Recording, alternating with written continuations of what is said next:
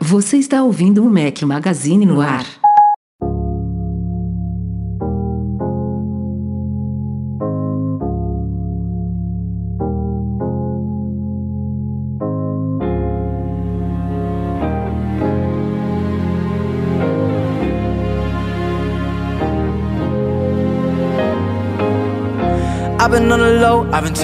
Fala galera do Mac Magazine, sejam bem-vindos ao nosso podcast 332. Estamos hoje ao som de Logic. Obrigado, Luiz Escobar. Bom dia, boa tarde, boa noite, boa madrugada a todos vocês. Fala aqui, Rafael Fishman, novamente sem nenhum dos meus companheiros inseparáveis. Vocês veem aí que a culpa de quando falho o podcast não é minha, tá à prova. Duas semanas seguidas eu aqui sozinho, mas não so, totalmente sozinho, né? Na semana passada esteve comigo Marcelo Melo, da nossa equipe, e hoje é outro integrante da equipe que tinha tempo que não estava, não, não participa, participava aqui conosco, Lucas Caton, diretamente da Austrália. E aí, Lucão, beleza? Fala, Rafa. Bom dia. Fala, Rafa. Fala, ouvintes do Mac Magazine.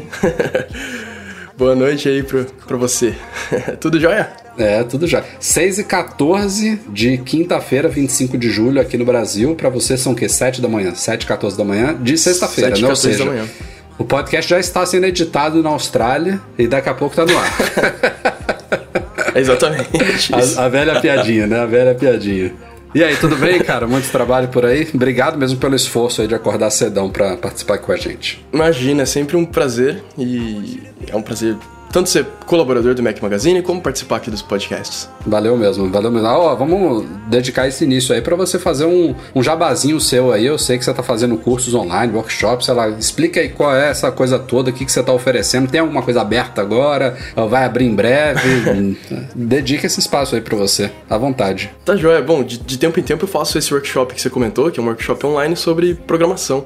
Uh, não, não tá acontecendo nesse exato momento, mas uh, se alguém quiser já se inscrever pro próximo, vai ter um agora no começo de agosto. É basicamente uma semana de, de conteúdos em vídeo de programação.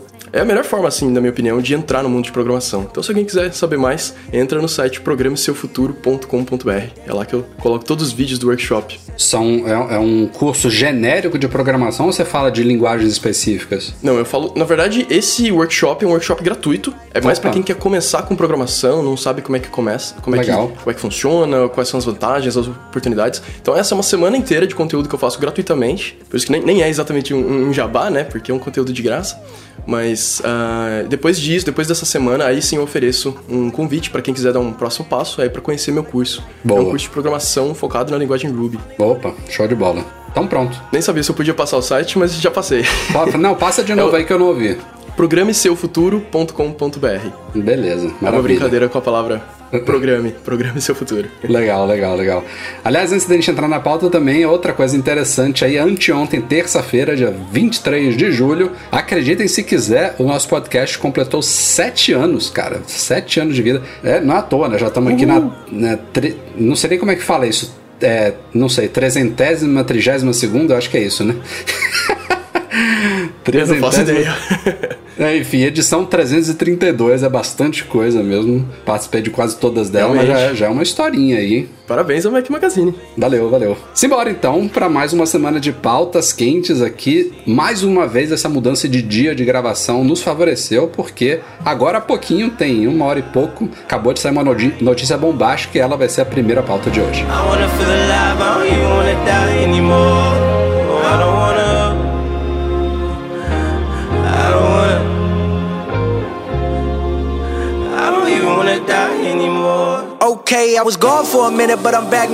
Pois é, senhoras e senhores, na, no fechamento dos pregões aí da Nasdaq, da Bolsa de Nova York e tudo mais lá nos Estados Unidos, às 5 da tarde, em ponto aqui no Brasil, a Apple e a Intel soltaram um comunicado confirmando um rumor aí das últimas semanas. A Apple de fato está adquirindo quase todo o negócio de modems para smartphones da Intel, é, numa, num acordo que elas inclusive confirmaram, já era rumorado também, valorado em um bilhão de dólares, muita coisa. E tem outros números interessantes também no comunicado para a imprensa, entre eles o fato de que com, a, com o portfólio de patentes e propriedades intelectuais da Intel que está indo para a Apple, ela vai ter agora mais de 17 mil patentes é, só na área de tecnologias wireless, é bastante coisa. E esse me espantou ainda mais, só com essa, esse negocinho, entre aspas, de modems para smartphones, estão indo da Intel trabalhar na Apple mais de 2.200 engenheiros, cara. Imagina a quantidade de pessoas que tinha na Intel trabalhando nisso, né? Em modem, e que não deu certo, por sinal, né? A, a gente sabe a história aí. O, o, a Apple usa hoje nos iPhones atuais e deve usar, inclusive, nos iPhones que vão ser lançados em 2019 ainda, modems 4G da Intel, que são capazes, são bons, mas não são os melhores do mercado. A Qualcomm está na frente. Acho até que os, os modems da Huawei devem ser superiores da Intel, isso eu já não sei, mas as duas grandes rivais americanas são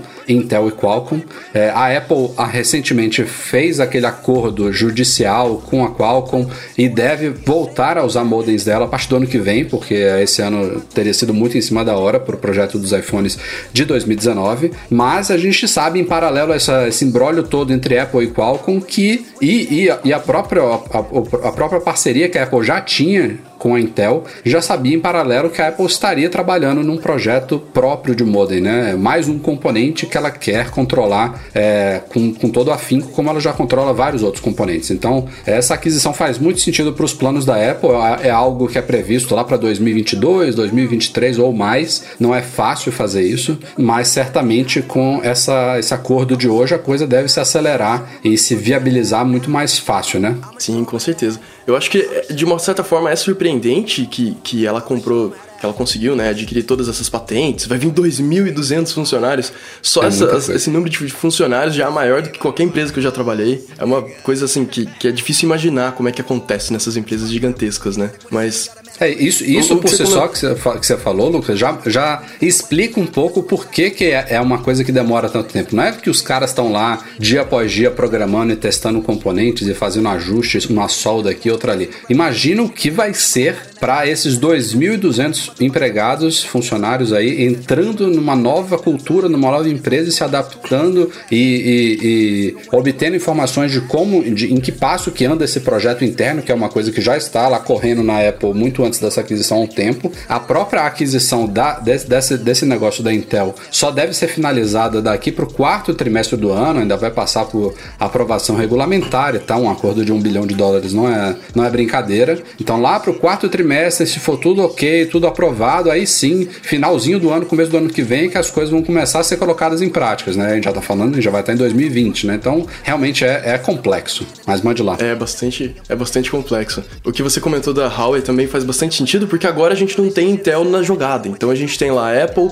e, e Qualcomm, né? São dois, duas grandes companhias fazendo, trabalhando em modems um, mobile, né? E a Huawei, por outro lado, já tem muita experiência, tem muito nome no mercado de redes internacional. Muitas redes, inclusive do Brasil, se eu não me engano, são, são. Uh, usam tecnologia da Huawei e no mundo todo também. É. Então eu quero ver como é que vai ser essa briga aí daqui a uns dois, três anos. E falando sobre esse prazo que, você, que, que tem esse rumor, né? Que vai ser uh, que os modems da própria Apple podem aparecer lá em 2022, é, não me surpreenderia se esse modem já ficasse pronto, assim, daqui a um, dois anos, e eles meio que congelassem o projeto para testes. Porque afinal a gente vai. É, eles vão colocar modems em todos os iPhones, então não é uma coisa que pode dar errado. É, exato. Não é, é um componente vital. É, não, não né? pode acontecer como os teclados do MacBook, por de exemplo. De jeito nenhum. De jeito também, nenhum. também não deveria ter acontecido, mas eu imagino que os modems seriam uma, uma ordem de grandeza mais grave.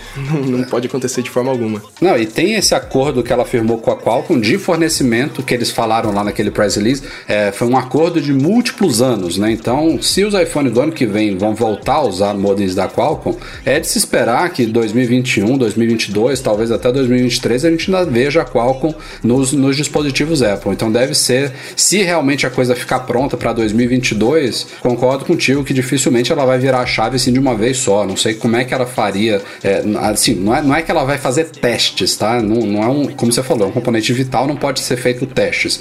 Na hora que colocar, colocou. Mas é, é como ela já fez a própria transição, por exemplo, dos chips da Motorola, os PowerPC, para Intel. Ela não não foi de um dia, da noite pro dia, que todos os Macs passaram a usar chips Intel. Ela colocou numa linha, depois passou para outra, e foi um processo que demorou, não me lembro agora exatamente quanto tempo, mas deve ter demorado um, dois, três anos para ser 100% concluído. Então eu imagino que. Eu acho que o Steve Jobs declarou que foi uns 5 anos. Ele até lembra, ele até conta aquela história em uma das keynotes que o, o o macOS, na época conhecido como uh, ah, OS 10, né, era, ele vivia essa vida dupla, né, ele até fez uma piadinha no palco falando que o, o, o OS 10 tinha essa vida dupla, enquanto ele rodava numa arquitetura, ele também estava rodando em outra arquitetura nos laboratórios da Apple, ficou uma forma bem, bem descontraída de contar a novidade, é. mas tem uma parte muito interessante ali que é eles lidando com duas arquiteturas em paralelo, que com certeza não é uma coisa fácil de fazer não. E que, aliás, já estamos entrando em outra seara aqui, mas também deve estar se repetindo, né, com os chips ARM, aí os ARM,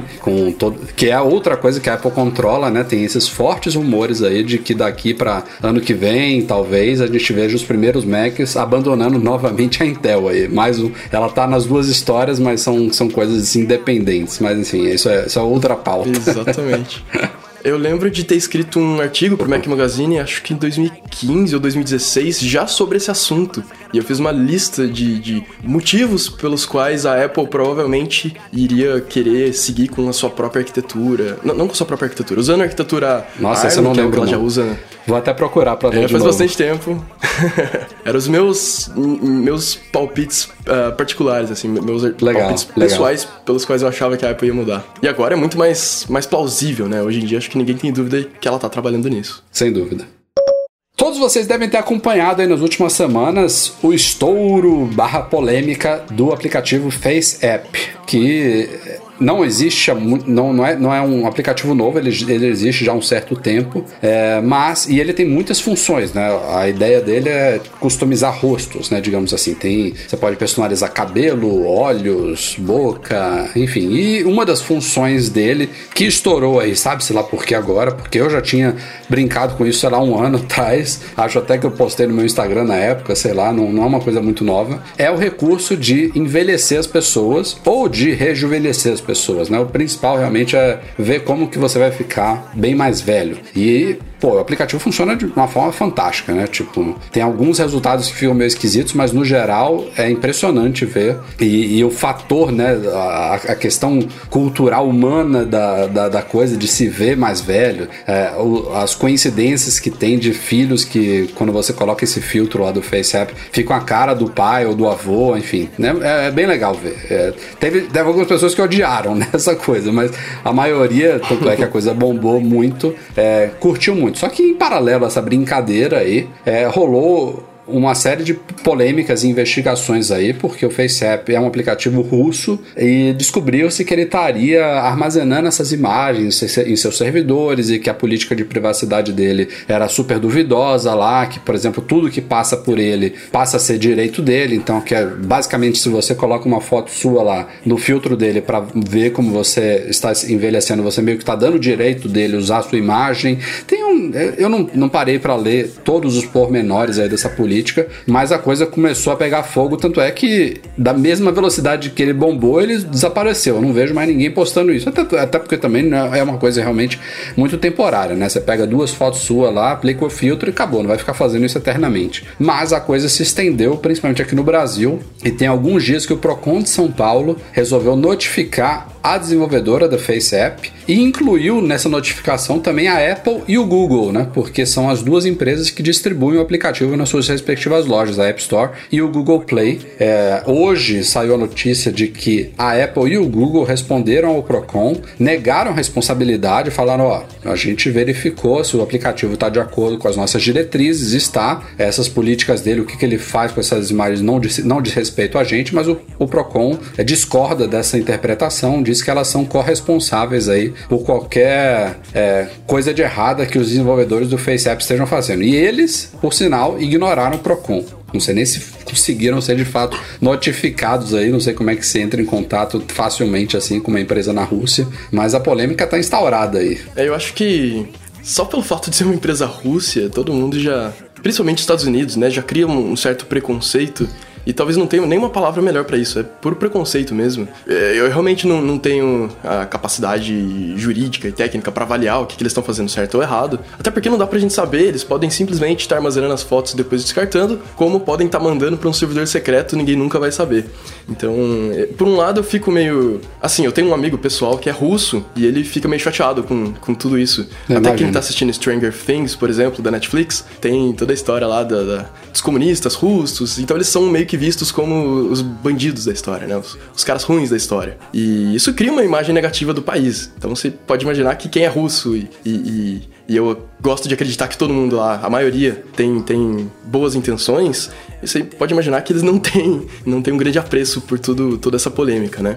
E, e a dica, se você se preocupa, para todo mundo que se preocupa com privacidade, se você não, não, não, não gosta dessa história toda, simplesmente não use. Não suba sua foto lá e acho que eu acho um pouco demais, assim, o Procon ter que se meter nisso e ter que, ainda mais, tudo, até o Procon tudo bem, mas notificar a Apple e o Google por conta de privacidade, eu acho que extrapola um pouco. Isso mostra uma certa ignorância, eu acho, né? Porque todos os aplicativos e serviços distribuídos são milhões, têm políticas de privacidade próprias e podem estar coletando dados e fazendo coisas erradas com eles. No caso do FaceApp, é como você falou, a gente não tem como saber qual é a índole dos caras, independentemente da origem, é, da, de, de, que país é, existe gente ruim em todos os lugares. Mas o fato é que as fotos elas precisam ser enviadas para os servidores dele, porque esse processamento do filtro é feito remotamente, ele não é feito localmente no aparelho. É que nem eu acho que o, o, um outro aplicativo que bombou há uns dois anos atrás, o Prisma, você lembra dele? Que fazia uns filtros de, Sim super legais, artísticos e tudo mais, ele também tinha, acho que só alguns updates depois que ele passou a boa parte dos filtros serem executados localmente, mas no começo eu lembro bem que demorava para a foto ser processada porque ela subia para os servidores dele, era processada e aparecia depois de volta no iPhone. Então com o FaceApp é isso, tem essa justificativa técnica. Agora realmente eu não sei se a política deles é abusiva e muito menos se, se eles estão colocando em prática qualquer possível abuso nessa política, né? A gente vai acompanhar aí, é e é como você falou também, tipo, ninguém é obrigado a usar o negócio. E eu sempre acho que eu tenho a impressão de que tem muita gente que acaba entrando nessas discussões e reclamando de mimimi e tudo mais. E cinco minutos depois está fazendo uma busca no Google, está recebendo e-mail no Gmail, está usando Skype para falar com não sei quem, está é, compartilhando não, foto pior, no tá Facebook, subindo... usando o Twitter. Exato, e, tá subindo. É. As fotos que você publica no Facebook e no Instagram tá indo pro Facebook e, e, e eu pessoalmente acredito que é muito pior.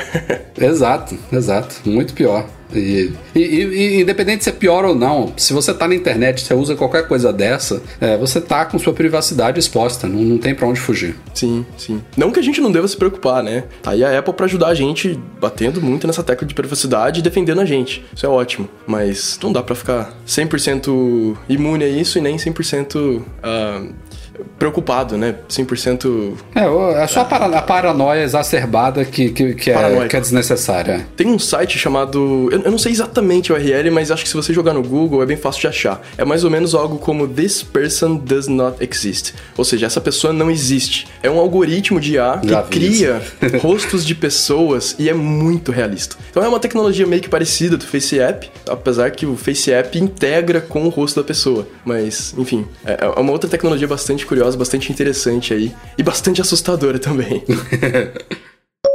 Ó, tem um recurso, um serviço, chame como você quiser, da Apple, que ela inclusive foi de certa forma pioneira em 2011, né, na época da morte do Steve Jobs, na época do iPhone 4S, mas não manteve esse, esse pioneirismo é, no sentido de que como pioneira ela deveria estar na frente das concorrentes, né? Ela foi rapidamente superada aí por outras é, gigantes de tecnologia como Google, Amazon e outras, que é a Siri, né, assistente pessoal. Todo mundo sabe que a Siri hoje em dia ela é muito mais capaz, muito mais rápida, mais agradável do que era em 2000 2011, mas as outras deixaram ela comendo poeira, né? É, Google, principalmente, Amazon, é, a Microsoft também tem a Cortana, mas é, eu acho que os dois maiores exemplos aí de, de como, de, de, do que, que a gente poderia esperar da Siri estão no assistente do Google e na Alexa. É, elas são muito mais poderosas em termos convers conversacional, né? O Google, então, ano após ano, investe muito nisso, na, na performance da assistente, na, na interpretação de comandos mais naturais, de você poder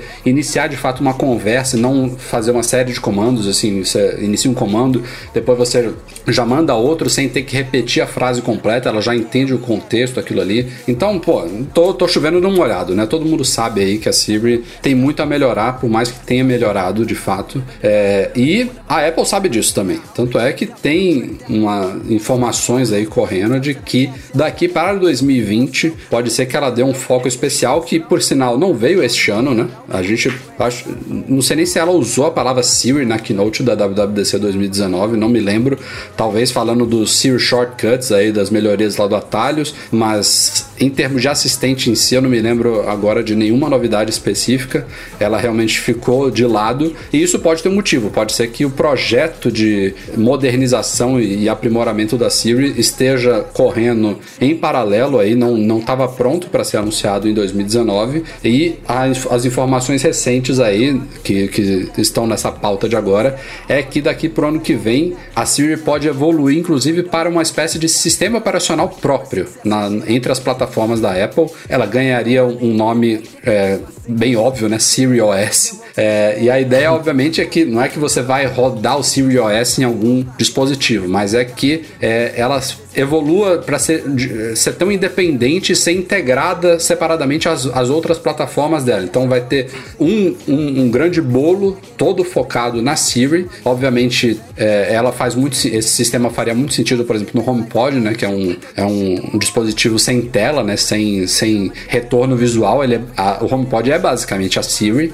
Pode ser que o trabalho seja inclusive pensado no HomePod, no, nos AirPods e em futuros dispositivos de áudio da Apple, mas esse Siri ele seria, é, estaria também se comunicando o tempo inteiro com as outras plataformas como o macOS, como o iOS, o iPadOS e tudo mais. Então, se realmente a ideia da Apple for é, meio que promover a Siri a um, a um, sistema próprio, pode ser que venha coisa boa por aí. A gente não tem muitos detalhes, mas para você promover um Siri OS, você deve ter uma equipe realmente já grandinha, totalmente dedicada àquele projeto e a melhorias e a estudos, enfim. A Apple faz isso já há muito tempo, mas na prática a gente a tem visto muito pouca bastante coisa. gente, né? É, também, também. Isso é uma outra coisa que a gente noticiou nos últimos meses. Muitas contratações nessa área. Sim, do Google, da Amazon, várias contratações importantes desse, desse mercado. Ô Rafa, mas você não acredita que pode ser um Siri OS para rodar em outros dispositivos? Porque para mim foi meio. Assim, se, se, esse rumor se confirmar, essa seria uma das coisas que eu não acreditaria alguns anos atrás, considerando o, o, o que era a Apple. Mas hoje em dia, que a gente tem CarPlay rodando em qualquer carro, a gente tem a própria tecnologia AirPlay rodando nas TVs Samsung, LG, não sei se tem outras agora, mas. Tem a praticamente a tecnologia da Apple rodando. Ah, sim praticamente tecnologia da Apple rodando em várias TVs, vários dispositivos que ela não domina, né, que ela não controla o hardware completamente, considerando essa Apple de hoje, eu não ficaria surpreso de ver a Siri uh, extrapolando para outros dispositivos. É, mas tem que ficar boa, né? Senão ninguém vai ter interesse de colocar ela. Mas ó, você falou aí, você falou com, no, com um raciocínio, mas eu já, já conectei logo ao outro aqui, que é o tal do projeto Titan, né, de um carro autoguiado dela que tem tudo para ser controlado o cérebro, o cérebro desse carro ser a Siri. Então isso pode ter a ver com, com esse plano futuro, né, de um, de, um, de um veículo autônomo aí, quem sabe? Que medo. é, o, o, tempo vai dizer na, na certa. Eu, eu quero muito que a Siri aprimore. É, assim, é, é, de novo, repetindo o que eu, que, eu, que eu falei aqui na introdução do tema. É fato que ela é bem inferior às outras, mas por outro lado, mesmo a Google Assistente, que tá no iPhone, inclusive, né? Todo mundo pode usar, só não é nativa ali. Você não pode segurar o botãozinho lateral do iPhone e chamar o Google Assistente, mas tem um aplicativo dele, tem um aplicativo do Google que está integrado, enfim. Não é uma coisa tão distante assim nossa. É, o que eu quero dizer é que, por mais que o Google esteja à frente, que a Amazon esteja à frente, que possivelmente até a Microsoft esteja já à frente, eu ainda acho que a nossa interação com essas assistentes digitais ela é muito esquisita. Sei lá, eu. É, a Siri pode melhorar, pode ser equiparada a essas concorrentes, mas ainda assim, eu não. Eu acho meio esquisito. Eu, no meio da academia, por exemplo, com pessoas do meu lado, eu, eu dando comandos de voz, sabe? Falando sozinho, digamos assim. É, eu uso eventualmente quando eu tô no carro para, sei lá, definir algum lembrete, ou então quando eu tô na cozinha e aí eu preciso definir um timer, coisas bem idiotas assim. Quando eu tô alguma coisa que eu sei que ela vai me ajudar ali. De novo, aquela, aquele exemplo idiota de previsão do tempo. Sei lá, tô falando com alguém e aí eu, eu uso no, no Apple Watch. Eu, esse recurso tem funcionado bem para mim, né? De você virar o pulso, já falar com o Watch sem ter que chamar ela. Isso aí me, me fez usar mais a, a Siri. Eu gosto de usar para alarmes, para previsão do tempo, para timer e tudo mais. Só que é, ainda acho coisas muito pontuais. Meu raciocínio aqui é o seguinte: por mais que ela evolua, que ela fique mais rápida, que ela fique mais natural, eu não sei se é realmente a forma mais legal da gente interagir com dispositivos. Não sei. Pode ser que, que seja uma percepção justamente por a coisa ser tão ruim hoje em dia, mas eu não vejo esse potencial tão grande. Num carro, beleza. Quando a coisa estiver super avançada, você entrar no carro e você não tem que usar o seu dedinho para selecionar coisa, tipo você falar qualquer coisa, ah, me leve para casa da minha mãe. Tipo, ela já entende perfeitamente, sem chance de erro, com 99,999% de, de precisão. É, que seja realmente uma. Tal como a gente se interage com pessoas, né? Mas ainda vai ser em ambientes muito pré-definidos. Tipo, eu, eu aqui no meu ambiente de trabalho com o meu computador, é, vamos pensar daqui a dois, três anos, assim, super avançado integrado ao macOS, não, não me vejo usando muito ela, entendeu? Sei lá. Eu concordo 100% com você. E uma das coisas que eu ando testando, no, eu tô rodando o iOS 13 Beta, e eu testei aquele Voice Control, que antigamente era outra coisa, eles mantiveram o mesmo nome, né? Mas hoje é aquela, a, aquela tecnologia Pô, que permite né? que o usuário controle. Cara, é sensacional. Fantástico. Ela permite que o usuário controle. Eu não testei no Mac ainda, tô rodando só o iOS Beta, mas eu consigo mostrar uma grid da tela, eu consigo falar, toque aqui, scroll, faça um scroll para baixo. Aí e funciona sim, é. muito bem. Aí sim, a gente tá falando de uma necessidade, né?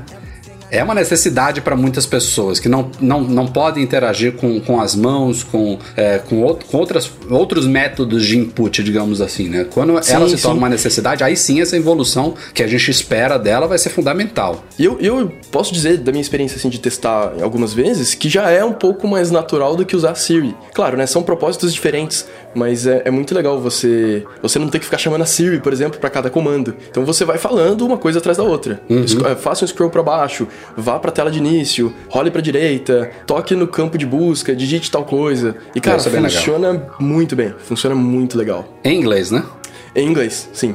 não sei se tem. Acho que por enquanto é só inglês, né? É, eu não, não, não tenho certeza. Não eu, eu acho que vai estar, tá, vai estar tá em vários idiomas, mas é, a Siri, inclusive, quem quiser experimentar, quem, quem acha ela péssima em português, porque é, em inglês ela é infinitamente melhor, viu? A Siri ela tá, tá funcionando em vários idiomas, mas nem se compara a Siri em inglês do que com a Siri em português. Então ainda tem isso, né? Ainda tem essa barreira dos idiomas, otimizações específicas e tudo mais. Não é à toa que o HomePod até hoje está em pouquíssimos países, né? Agora, com os updates que saíram na semana passada, que ele vai ser lançado no Japão e em Taiwan. Então, algum, dois novos países aí que estão ganhando ele, mas mas Brasil até agora nada.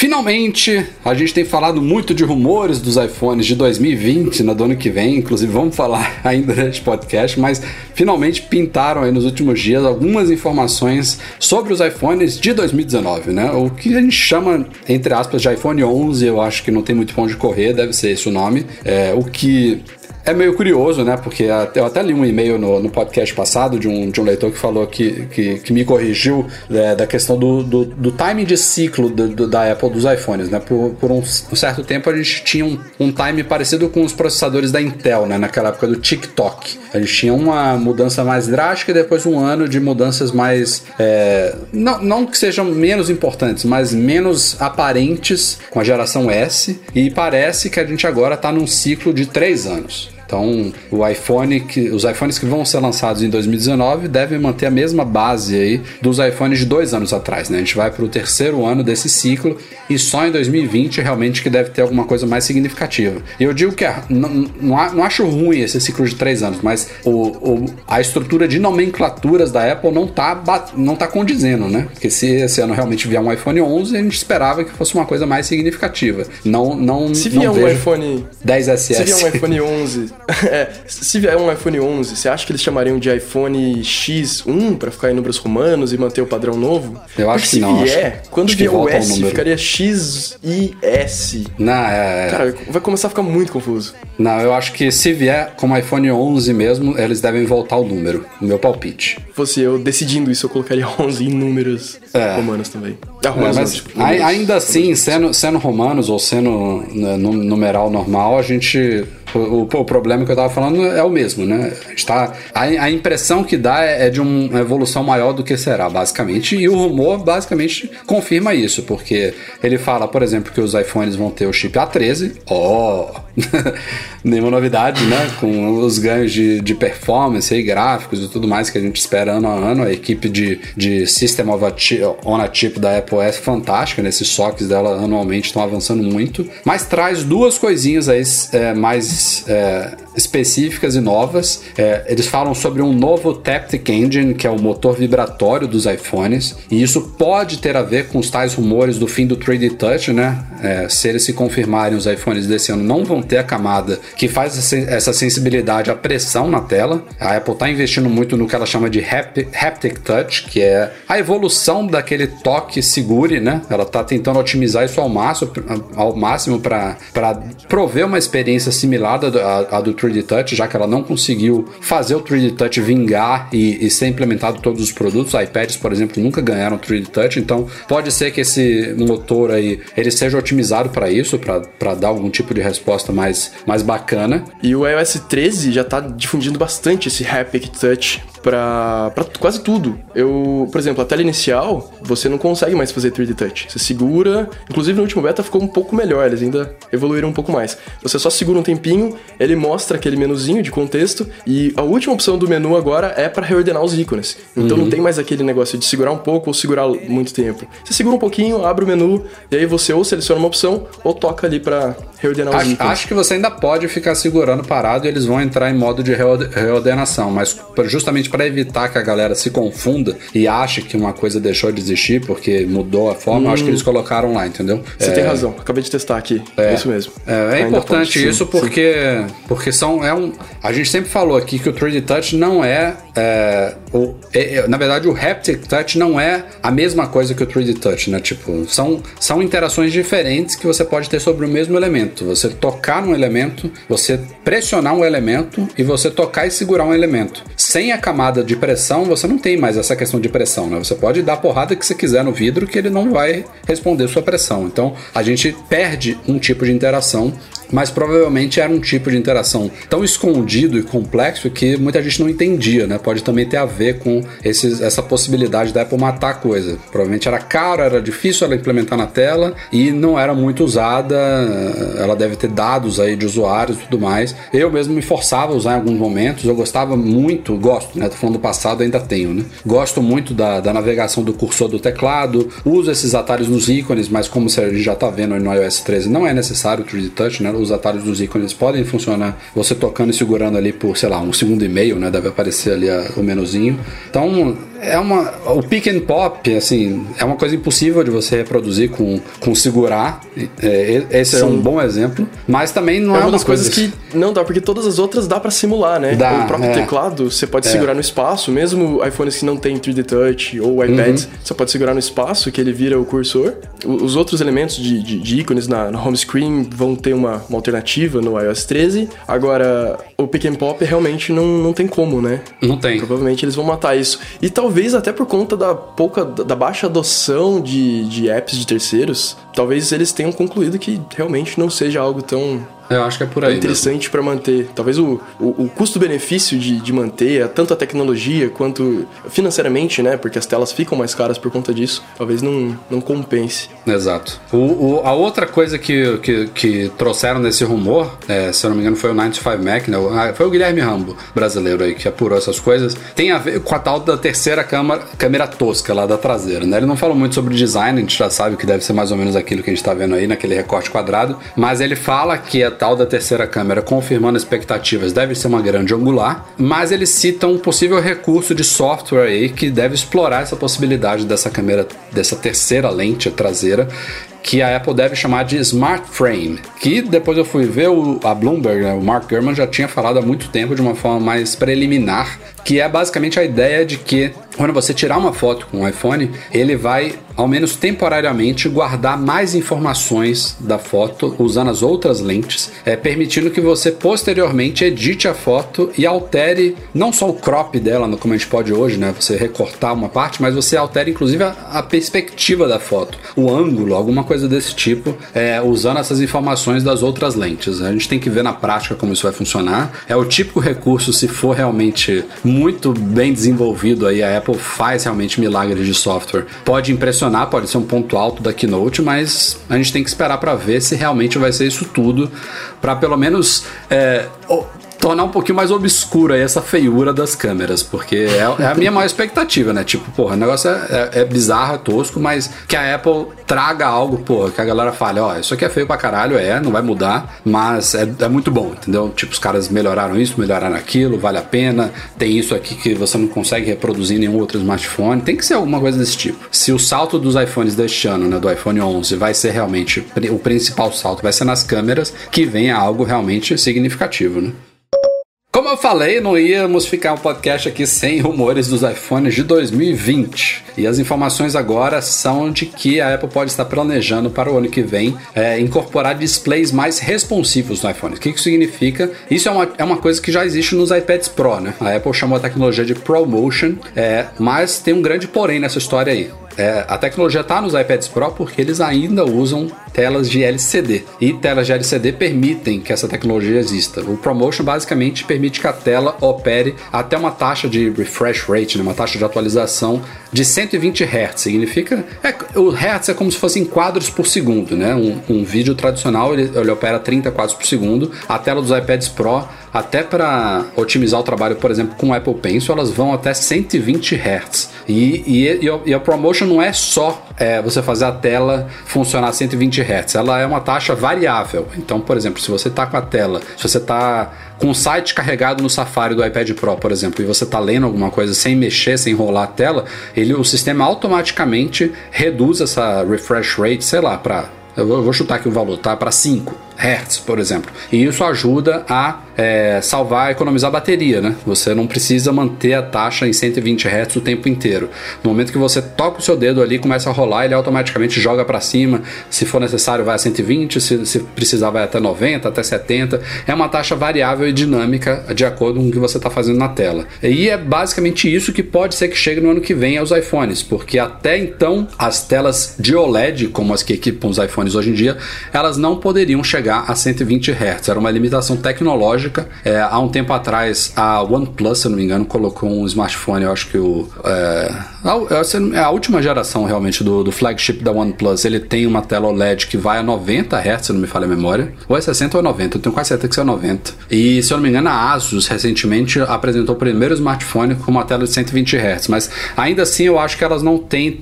Esses smartphones eles não têm essa mesma tecnologia de alteração dinâmica da Apple. Apple. Tanto é que eu já vi, né, eu acho que o outro smartphone que tinha também uma taxa maior era o da Red, o Hydrogen.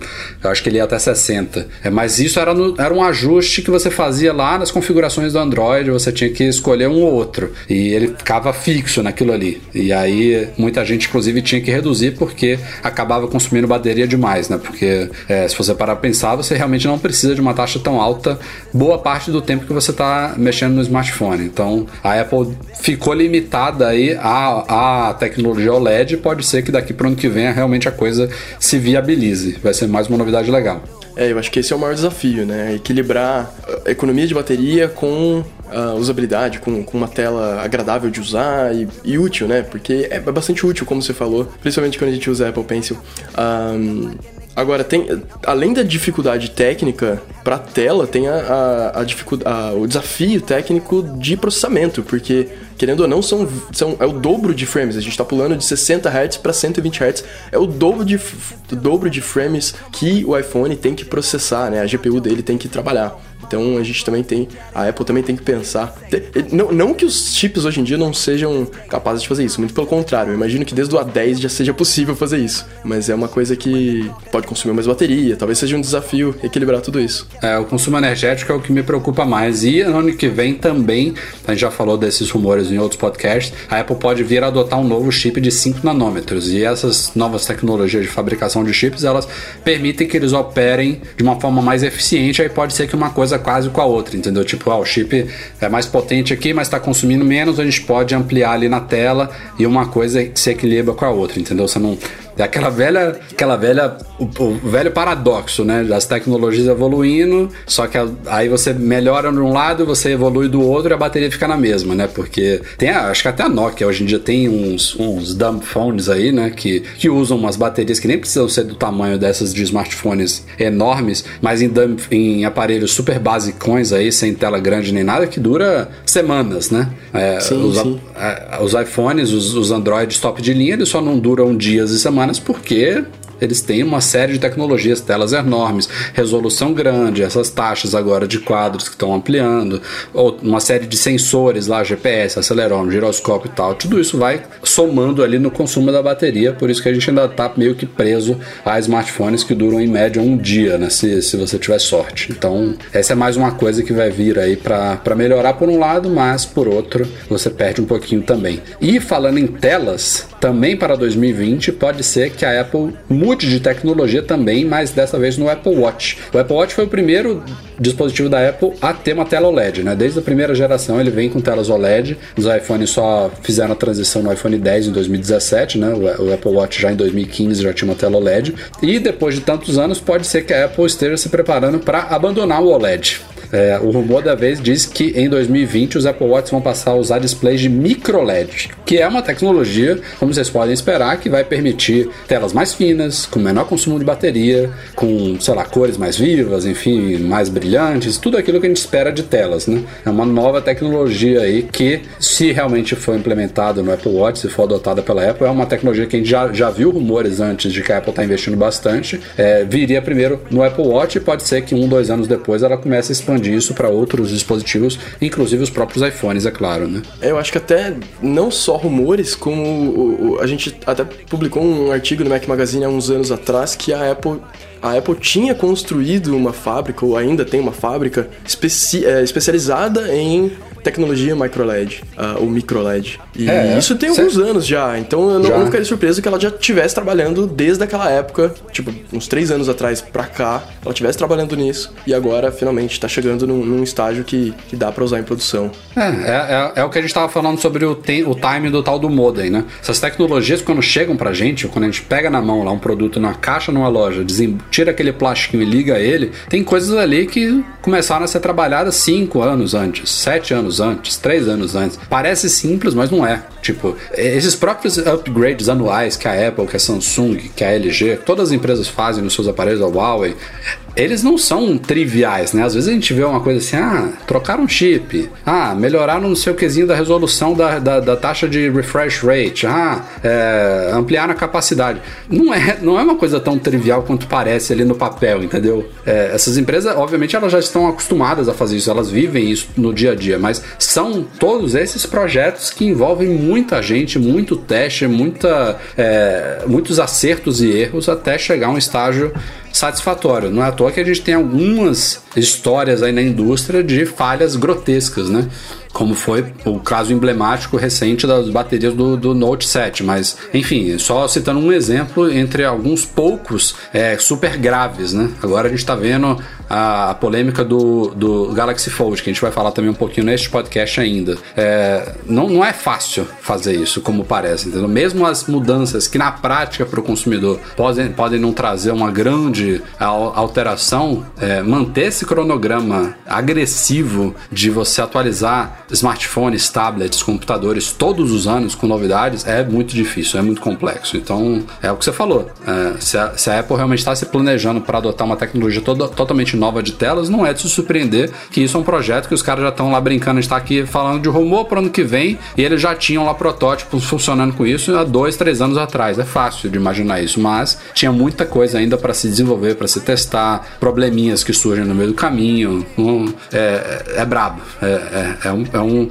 as, as pessoas que estão envolvidas nisso, certamente elas amam esse trabalho porque nasceram para isso, né? Engenheiros, designers, é, pessoas que, que respiram isso. Mas para a gente, às vezes, a gente é, não, não, não dá o valor devido a essas melhorias que vêm de tempos em tempos para as nossas mãos. Com certeza. Só, só para corrigir o que eu tinha falado, eu vim procurar aqui o post no Mac Magazine. Foi um post de 2018, março de 2018, e o post chama. O, o título é A Apple estaria desenvolvendo secretamente telas de micro LED próprias para os seus produtos.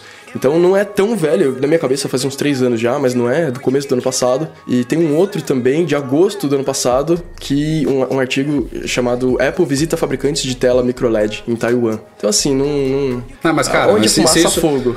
É, é, não, e se, se vazou essa informação ali no começo de 2018, a coisa já tava rolando há muito tempo antes, entendeu? Então...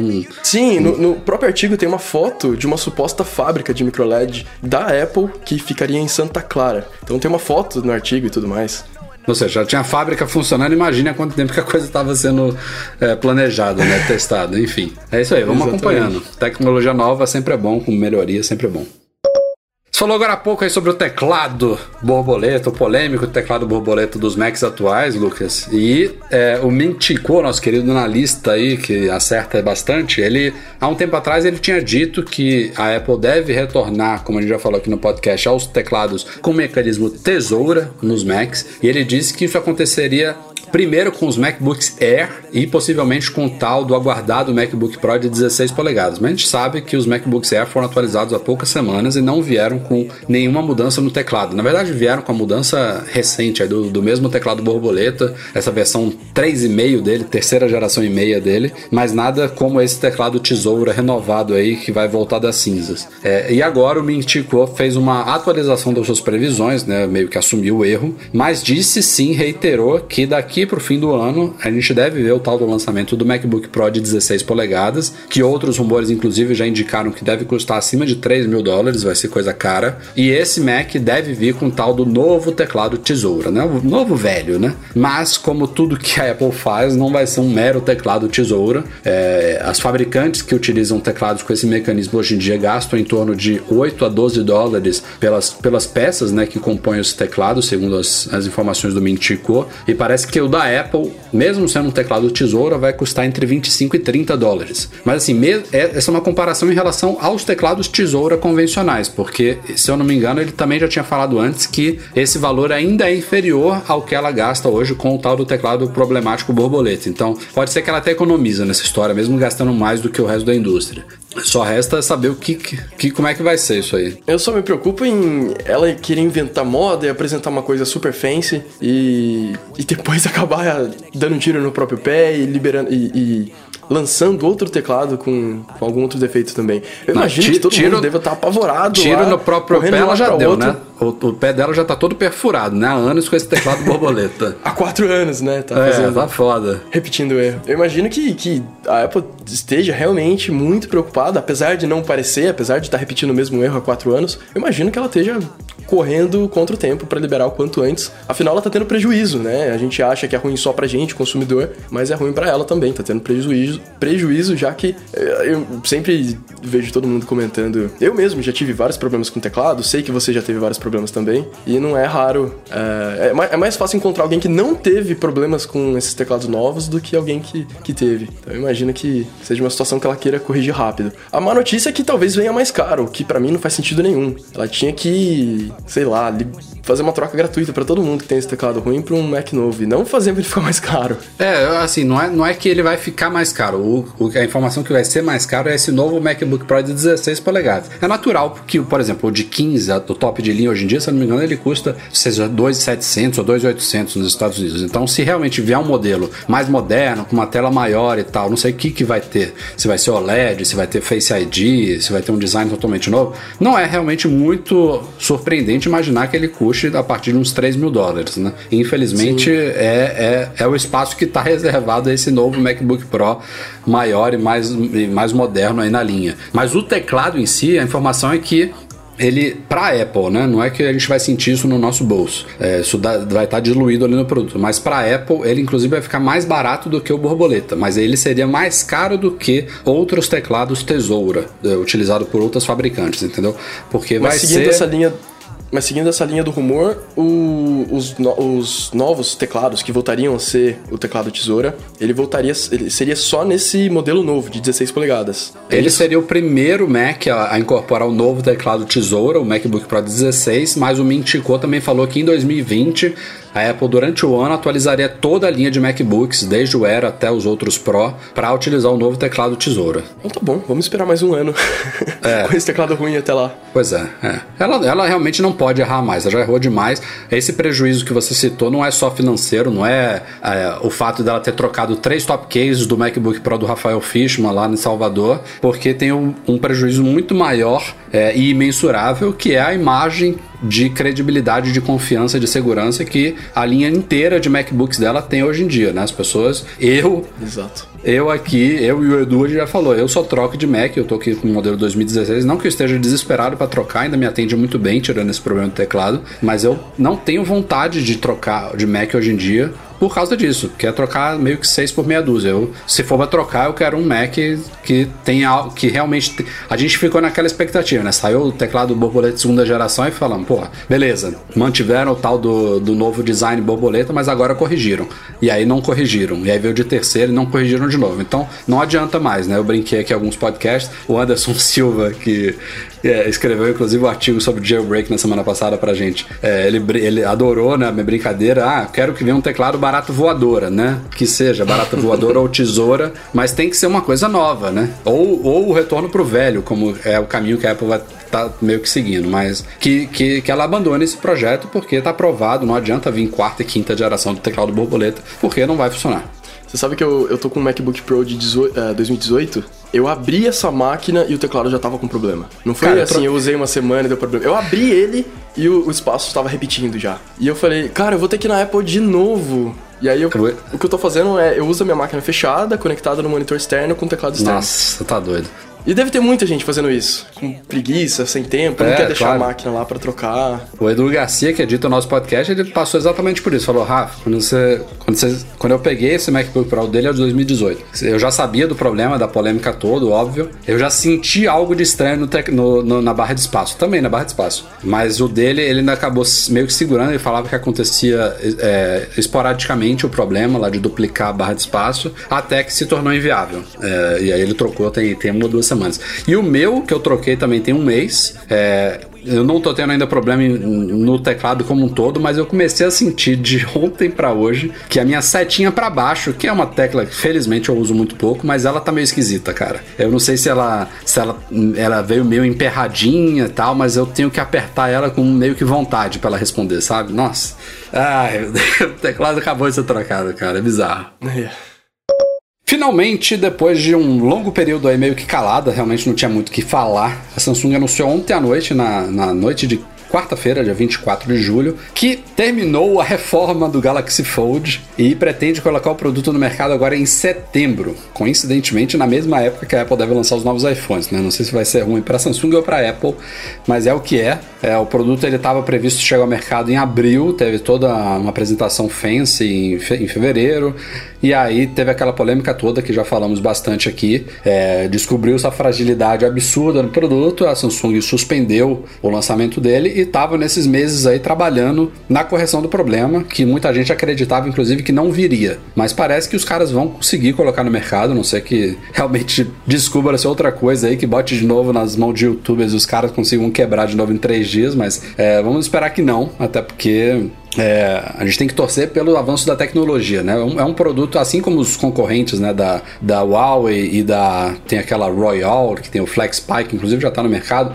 São todos produtos com cara de protótipo. Não, não tem como negar. Mas a gente sabe que é, esses produtos vão evoluir, né? Daqui a um, dois, três anos a coisa pode, deve estar muito melhor. Então elas estão colocando no mercado isso aí e vai ter gente, alguns poucos, que vai estar disposto a pagar aí na, na faixa de 2 mil dólares para conhecer e ter acesso a essa tecnologia preliminar. É, que vai ter problemas, vai, que o software não vai estar tão otimizado, a gente sabe, mas não pode ser algo tão drástico como que era antes. Então a Samsung disse que está é, tá ampliando aquela película que foi uma das causas dos problemas, né? A galera tava tirando a película que ela parecia ser uma película removível, mas ela disse que é, estendeu essa película para além das molduras, né, das bordas do, do Fold, de forma que ela fique mais integrada, não pareça uma película. Ela colocou alguns reforços extras ali na dobradiça e também reduziu o espaço da dobradiça e do, é, em relação à dobradiça e o corpo do, do, do produto. Então tem uma série de coisas que ela mexeu ali, possivelmente para evitar que detritos e tal entrem ali por, pela dobradiça e danifiquem a tela, né? Que era o que estava acontecendo com muita facilidade antes. Então vamos ver. O preço permanece o mesmo, 1.980 dólares, e a previsão agora é para chegar ao mercado em setembro. Não tem nenhuma previsão de chegar ao Brasil, por sinal, e nem preço nem nada. Vamos ver. Interessante esse lance do preço, porque parece um absurdo, né? Considerando os, os, os, smartphones do mercado hoje em dia. Mas se você pensar, o iPhone teve essa mesma, esse mesmo impacto quando ele chegou. Teve inclusive Steve Ballmer, na época CEO da Microsoft, falando: Imagina se alguém vai comprar um celular de 500 dólares. Que absurdo absurdo isso. E hoje em dia a gente paga o dobro disso, a gente paga mil dólares. Uhum. E to torço para que não aconteça, mas também não acho que é necessariamente uma coisa ruim colocar esse preço, porque é o que viabiliza uma tecnologia nova, né? Então, é, é legal que, que, empresas como a Samsung, como acho que a Xiaomi vai ter um também, ou já tem, é interessante que elas estejam trabalhando nessas tecnologias. E eu, eu vou fazer uma, uma eu vou parafrasear, mas na verdade eu vou adaptar a frase de um podcast que eu escutei na época pré-Apple Watch, onde um cara falou assim: Eu quero que a Apple faça o Apple Watch, ou na época a gente chamava de iWatch. Uh, eu quero que a Apple faça um relógio, um smartwatch, para que todo mundo aprenda como se faz um smartwatch. Porque na época realmente era muito, muito ruim, era muito. Ninguém sabia o que, que tinha que ser, tinha que ser tela com touch. E se provou que acabou que tela com touch nem é necessariamente a solução, né? O... Ah, Digital Crown, sim. Digital Crown, isso. A Digital Crown que é o que resolve muita coisa ali. Então, enfim, a Apple chegou e mostrou como que se faz relógio de verdade. E depois várias outras começaram a copiar. E eu tô esperando a mesma coisa pro Galaxy Fold, né? Vamos ver se a Apple faz a mesma coisa que ela sempre fez bem, que é olhar uma coisa que já existe e entregar o que o que o que realmente a gente precisa, o que realmente a gente quer, o que realmente funciona. É. Me impressiona muito pegando esse gancho aí, ô Lucas, é a, a, a percepção falha que muito, muita gente tem da Apple hoje em dia. São claramente consumidores novos, ou não são nem consumidores da Apple, mas são uma galera que, que conheceu a Apple provavelmente há poucos anos, né, com o boom do iPhone, do Apple Watch, do iPad e tudo mais, que acha que a Apple tem na sua história muitas inovações, muito pioneirismos, como foi o caso da Siri. E, e olha que a Siri nem é tão pioneira assim, porque já tinha assistentes mais burrinhas. A própria Apple tinha o controle de voz né, no, no iPhone antigo. Mas a Siri, talvez ela dê um passo extra, né, de, de tornar uma coisa um pouquinho mais inteligente, um pouquinho mais natural. Mas assim, de uma maneira geral, a, a Apple, ela não é uma empresa de inovação no, no, no, no aspecto de, de ser pioneira em novos produtos, serviços e tecnologias. Ela faz exatamente o que você falou aí. O padrão da Apple, com ou sem Steve Jobs, né? De novo, falando aqui com as viúvas do Jobs, é pegar coisas que já existem e fazer direito, aprimorar, fazer do jeito dela, fazer mais bem pensado. Ela dificilmente ela vai ser a primeira em alguma coisa. A galera tem, tem muita gente que tem uma visão muito errada da Apple, que olha assim, ah, pro Galaxy Fold fala Apple é, perdeu para a Samsung. A Apple nunca ia ser a primeira a fazer isso. Não, não tá na história dela, nunca foi. Ela vai fazer isso dois, três anos depois, se é que a, a tecnologia vai vingar, né? Porque muita coisa vai para o mercado, porque essas empresas atiram para todos os lados e depois se prova que não, não era bem isso. Tem o caso, por exemplo, do Google Glass, até hoje aí não, não, não, não acharam a fórmula perfeita. Tem rumores de que a Apple está trabalhando nisso, tem rumores de que a Apple abandonou esse projeto, então pode ser também que a gente nunca veja um tal de óculos de realidade aumentada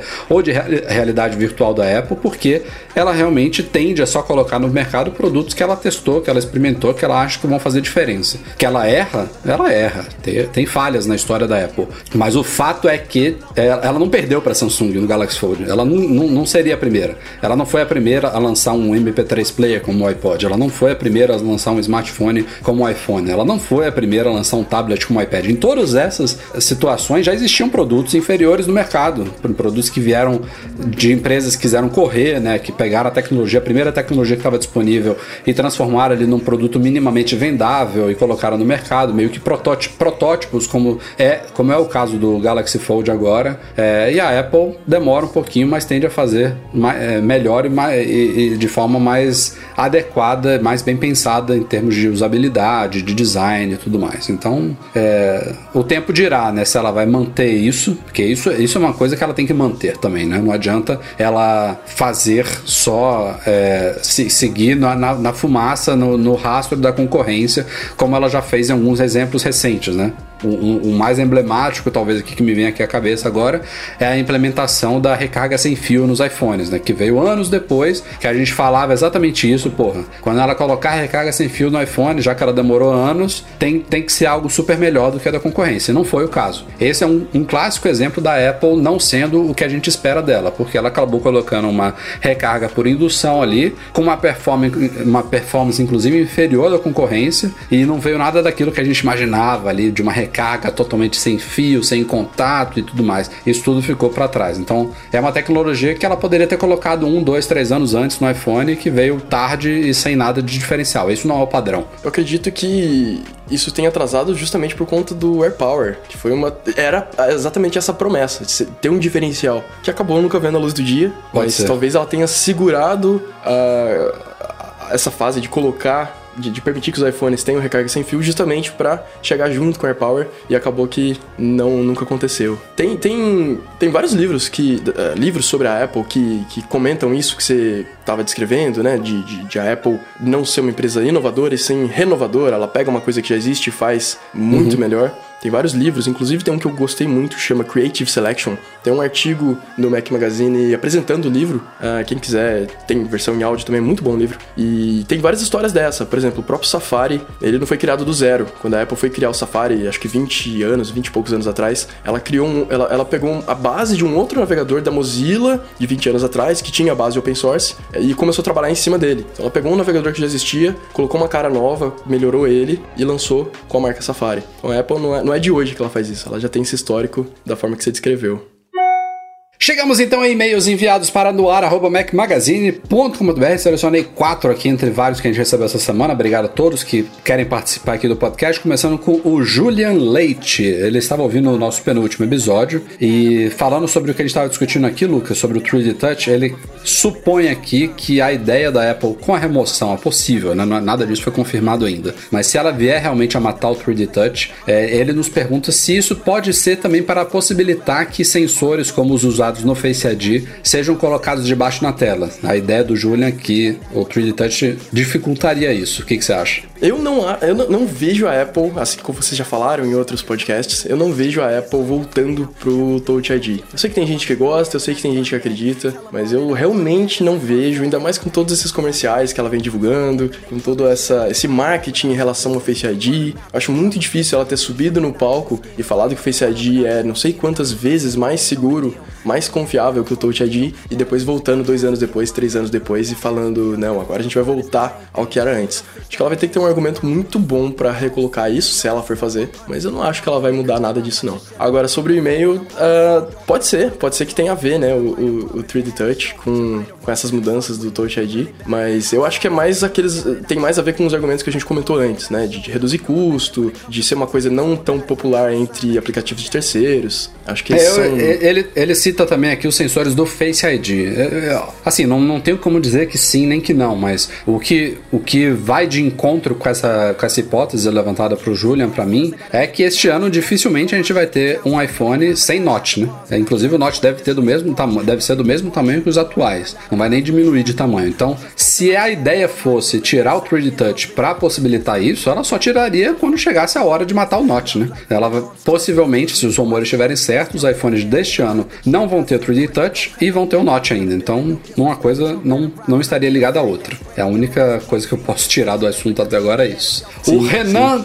Denadai ele disse que já faz um tempo que tá querendo comprar um fone de ouvido daqueles que cobrem a orelha inteira, né? Acho que ele chama de over the ear. E aí ele lembra que a gente há muito tempo atrás falou de rumores que a Apple poderia lançar novos fones é, com a marca dela, né? Não com a marca Beats, nesse estilo. Mas que depois ele não ouviu mais nada sobre isso e ele quer saber se vale a pena esperar até o fim do ano ou se já seria melhor escolher um de outra marca. E se, se, se melhor escolher outro, que marcas e modelos a gente recomenda? Você usa algum aí, Lucas?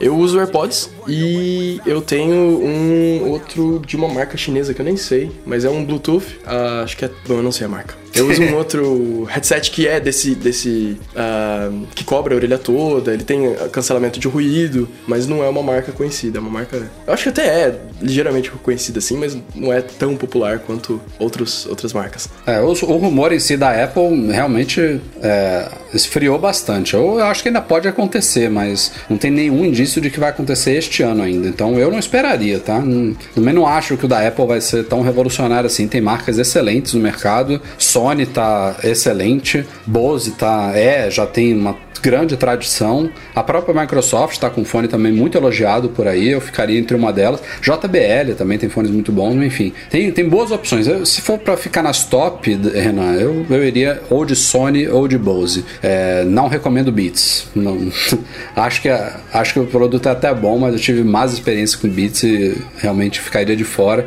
E acho que tem um preço ali que não justifica se pagar pelo, pelos fones deles. Não são fones ruins, mas eu, eu deixaria de fora. É, e não esperaria, não.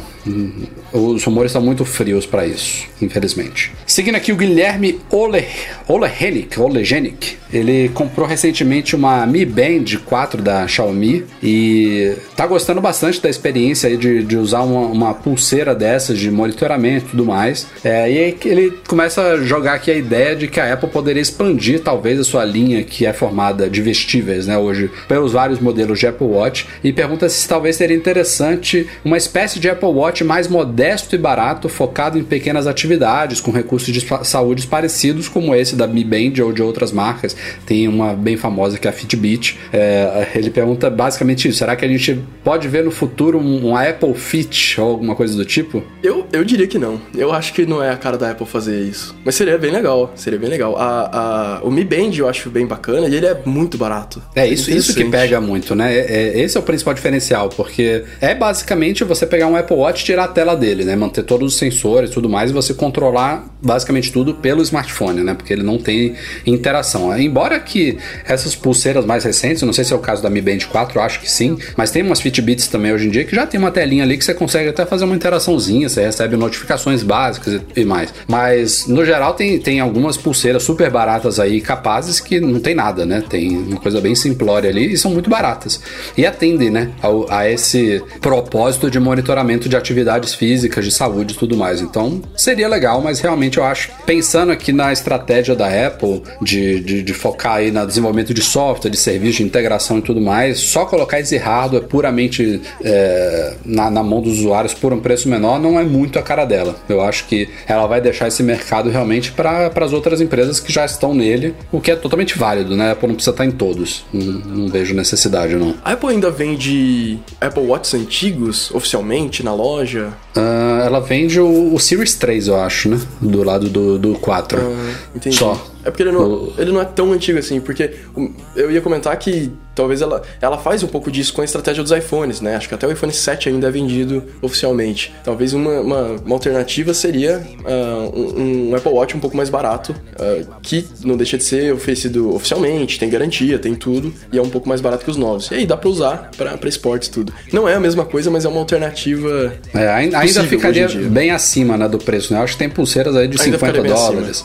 Não, não dá pra pensar num Apple Watch de 50 dólares, infelizmente. Sim, sim. É, o Mi Band acho que custa 40 dólares. É, é muito agressivo. É bem, bem acessível. O último e-mail da semana aqui é do André Gonçalves. Ele comprou uma TV da Samsung modelo 2019, que é compatível com AirPlay 2. E para triste surpresa dele, ele não consegue usar a TV dele para configurar o HomePod como alto-falante de saída da TV. A gente, inclusive, teve e-mail em podcast passado falando sobre isso que a gente não soube responder com certeza. E se o André não estiver fazendo nenhuma besteira, tá aqui o relato de que não rola. E ele parece que entrou em contato com o suporte da Samsung e os caras não sabiam dizer direito o que, que era, mas citaram que o fato de que a Samsung não é compatível com o HomeKit, né? Lembrando que As TVs da Samsung elas foram atualizadas com o aplicativo TV da Apple e com é, AirPlay 2, mas elas não ganharam HomeKit como as da LG, por exemplo, que estão sendo atualizadas essa, essa semana com AirPlay 2 e HomeKit. As da LG não tem o aplicativo TV. Foi meio bizarro essa, esse acordo que a Apple fez aí com as fabricantes. Uma tem uma coisa, outra não tem outra. Mas. Estranho, né? É, o André disse que essa saída de áudio da TV para o HomePod dependeria do HomeKit, o que me soa meio esquisito. Eu acho que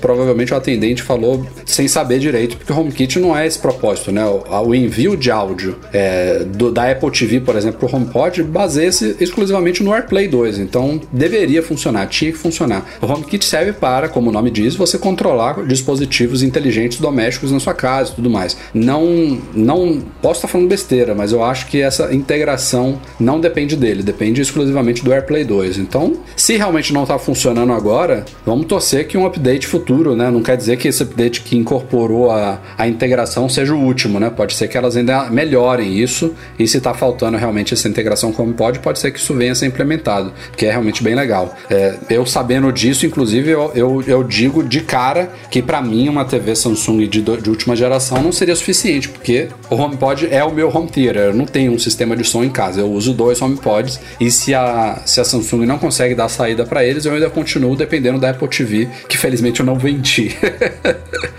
é, eu não, eu não tenho muito a comentar porque eu uso uma barrinha de som que é cabeada, então. É. é. A galera que tá ouvindo aí, então fala pra gente, é, aproveitando aí que saiu essa semana updates da LG também, é, diz pra gente quem tem uma Samsung 2000. A Samsung, no caso, ela oferece suporte até para modelos anteriores, né? A LG, por enquanto, só 2019. Eu tenho uma Samsung 2018 e ela ganhou esse update e funciona magicamente bem. É, é, tão bom quanto uma Apple TV. É eu fiquei bastante impressionado, assim, como a tecnologia de duas empresas diferentes funciona tão bem integradas. Legal. Do meu iPhone eu consigo espelhar a tela inteira, consigo virar, rotacionar a tela, consigo abrir aplicativos, tocar vídeo. É, é uma Apple TV. Inclusive eu não tinha Apple TV, tava, eu tinha vendido a minha antiga, tava para comprar uma nova, desisti de comprar porque eu não preciso mais. É, então, eu, eu tô para comprar uma TV nova, tô de mudança também, e tava na na, na, suspeita de que minha Apple TV ia ficar subutilizada se eu vier a pegar uma Samsung 2019 com, com essas novidades. Mas é como eu falei aqui, se ela realmente tem essa limitação com o HomePod, para mim ainda, ainda não mata a Apple TV. Então a galera que já tem aí, fala pra gente, Samsung ou LG, se rola mesmo, se não rola mesmo, que a gente comenta no próximo podcast.